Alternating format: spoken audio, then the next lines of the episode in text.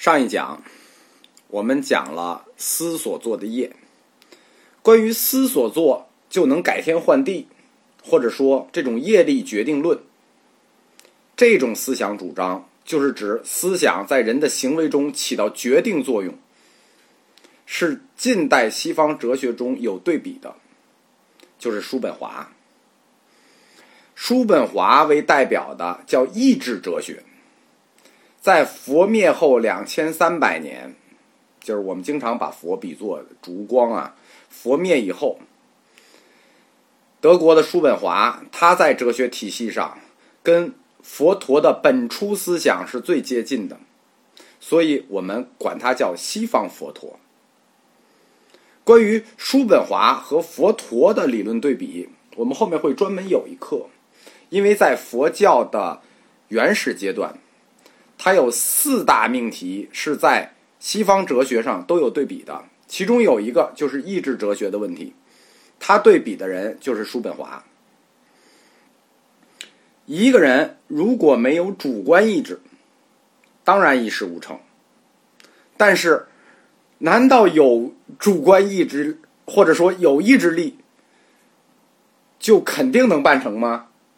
其实也不尽然。虽然我们鼓励人有主观意志，但并不是你有这个意志就一定能做成事儿。就是有志者，难道真的事竟成吗？愚公移山，精卫填海，夸父追日，这其实都是文学意义大于现实意义。就是说，它有教育意义，但是它是没有现实意义的。我们关注下真正的生活，就是我们真正日常的生活，大家是有体会的。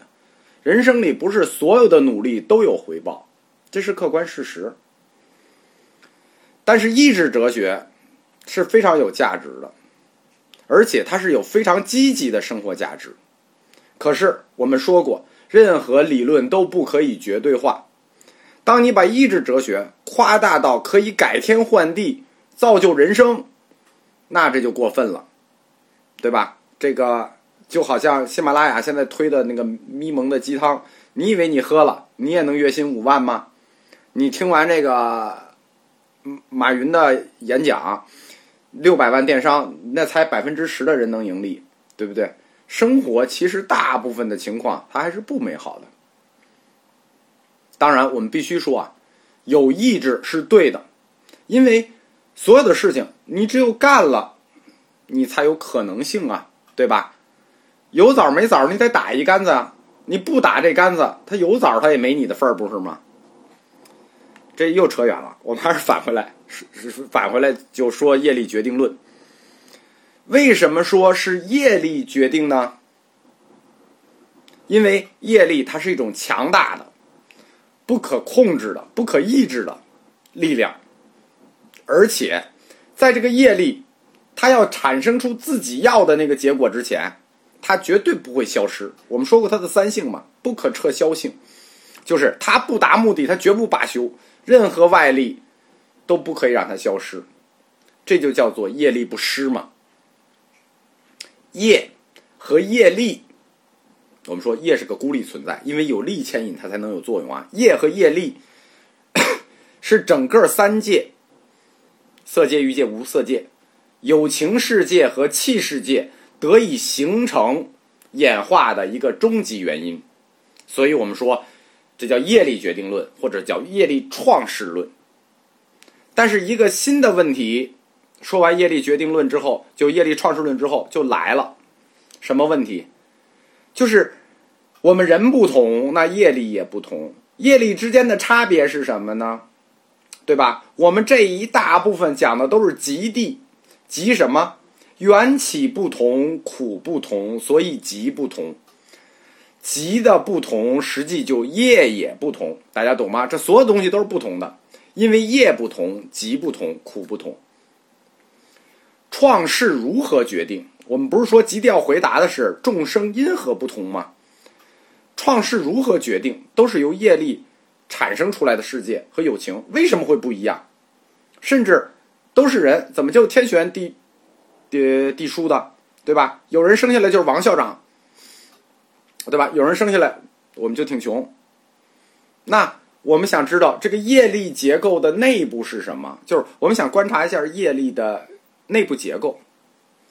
业力呢，它是一个宗教学概念，它不是一个哲学概念。我们不是说嘛，如果你要承认佛教，必须有两个基础条件，其中有一个就是必须承认业力。宗教概念都是非理性概念，本来不是我们哲学课要讨论的。但是如果我们要这里不讨论业力，业力的内部结构，我们的哲学课也进行不下去，所以我们只能来根据佛教神学的定义进行解释。非理性体系的一种麻烦，就是说宗教类啊这种非理性体系的麻烦，包括心理学的，是什么呢？你总要去针对不同的问题去创造一些新概念和新词汇。所以，有的时候相互之间的逻辑关系会脱节，而理性体系，哲学也好，科学也好，它是一环推一环的，定义了一个概念，然后在这个概念上再推到下一个概念，这就是佛教哲学和神学的一个区别。神学它就必须新定义词来定义他想说的事儿，所以佛教神学就对业力的内部结构做了一个定义，就是什么是业力的内部。业力和业力，因为它的内容不一样，所以业力不一样嘛。那么，这个概念叫什么呢？这个概念叫随眠。随是跟随的随，眠是睡眠的眠。就是业力的内部是什么？是随眠。你看这个这个这个故事复杂了吧？这个概念复杂了吧？那这个随眠又是什么东西呢？据舍论里头是这么说的。呃第十九卷嘛，他说：“夜由随眠方得生长，离随眠夜无感有能。”什么意思呢？就是说夜必须有随眠，才能发挥作用。它发挥作用的前提就是夜随眠方得生长。那离开了随眠呢？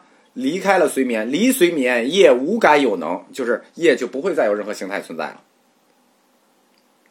关于这个夜和随眠，就是相当于这个穿着衣服的怎么随眠穿着夜的衣服这个概念啊，我想了一阵儿，没特别明白，但只能这样。为什么呢？因为这是神学定义，它反正是个神学概念，神学概念说是这样就是这样，你爱信不信？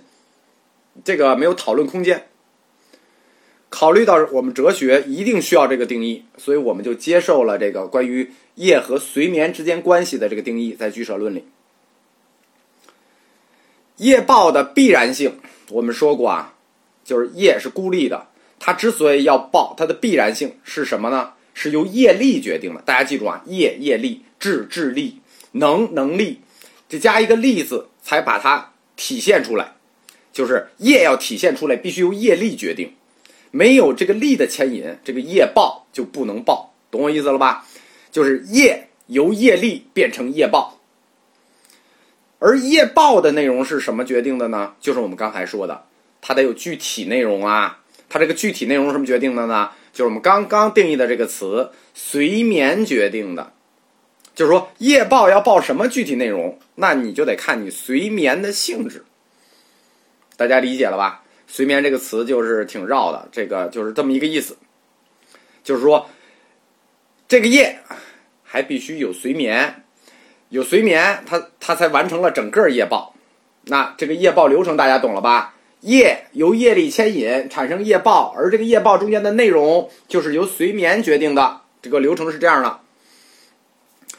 既然这个随眠它决定了业报的性质与内容。那我们想问问，这个随眠到底是个什么东西啊？就是说，这个这个词儿凌空定义汉语写出一个随跟随着睡眠，这是个什么东西？我们来看看中国古代的用字啊，随眠随眠，随时您就睡着了，而且您还随时醒。在我们思想里头，什么东西会随时睡着了，随时醒，随时出现了，随时没有？不是做梦啊，做梦可不是随眠，做梦那就是好长一段你就眠了，就随时有，随时又没有了，随时有，随时又没有了的精神活动是一种什么东西？对的，就是我们常说的念头，就是你忽然产生了一个念头啊，忽然就没有了，就算了；又产生了一个念头，没有了，这不就是随眠的性质吗？就是随时有，随时没有，随时出现，随时不出现。对，就是这个随时在思想里的念头，或者说随眠，决定了我们的业报性质。那么，随时出现的这个念头，为什么决定了我们的业报性质？因为这个念头，佛教还给它了一个词，这个词就叫做烦恼。这回大家明白了吧？什么决定了业报？烦恼决定了业报，是这么推过来的。我们下一课来讲烦恼。